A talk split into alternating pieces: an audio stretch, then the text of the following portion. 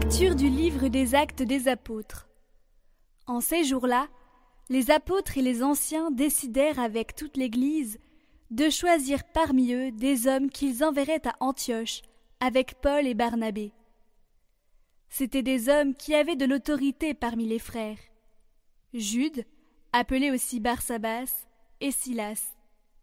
Voici ce qu'ils écrivirent de leurs mains.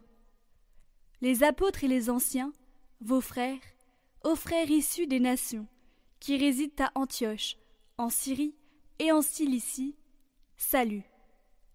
Attendu que certains des nôtres, comme nous l'avons appris, sont allés sans aucun mandat de notre part tenir des propos qui ont jeté chez vous le trouble et le désarroi, nous avons pris la décision, à l'unanimité, de choisir des hommes que nous vous envoyons chez vous, avec nos frères bien-aimés Barnabé et Paul.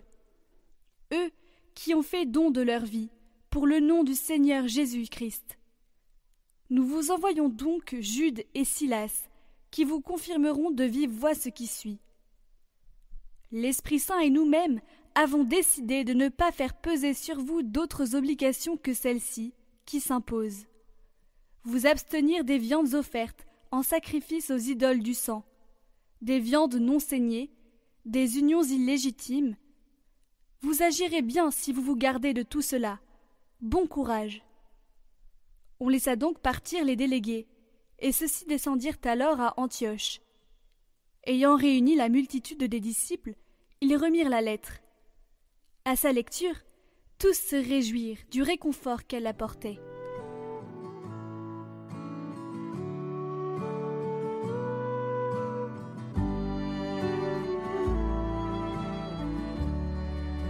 Je te rendrai grâce parmi les peuples, Seigneur. Mon cœur est prêt, mon Dieu, mon cœur est prêt. Je veux chanter, jouer des hymnes.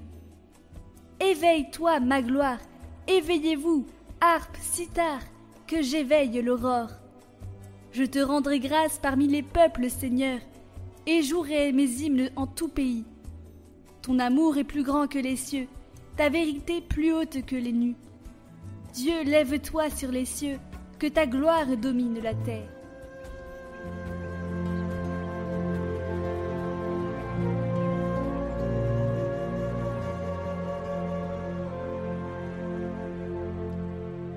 Évangile de Jésus-Christ selon Saint Jean.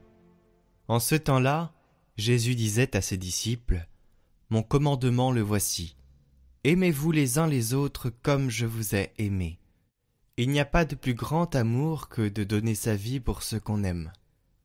Vous êtes mes amis si vous faites ce que je vous commande. Je ne vous appelle plus serviteur, car le serviteur ne sait pas ce que fait son maître. Je vous appelle mes amis, car tout ce que j'ai entendu de mon Père, je vous l'ai fait connaître. Ce n'est pas vous qui m'avez choisi, c'est moi qui vous ai choisi et établi, afin que vous alliez, que vous portiez du fruit, et que votre fruit demeure. Alors tout ce que vous demanderez au Père en mon nom, il vous le donnera. Voici ce que je vous commande, c'est de vous aimer les uns les autres.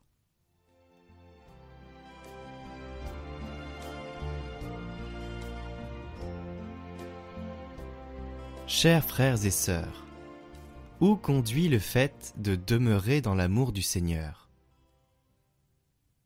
Jésus nous l'a dit. Pour que ma joie soit en vous et que votre joie soit parfaite. Et le Seigneur veut que la joie qu'il possède, parce qu'il est en totale communion avec le Père, soit aussi en nous, car nous sommes unis à lui.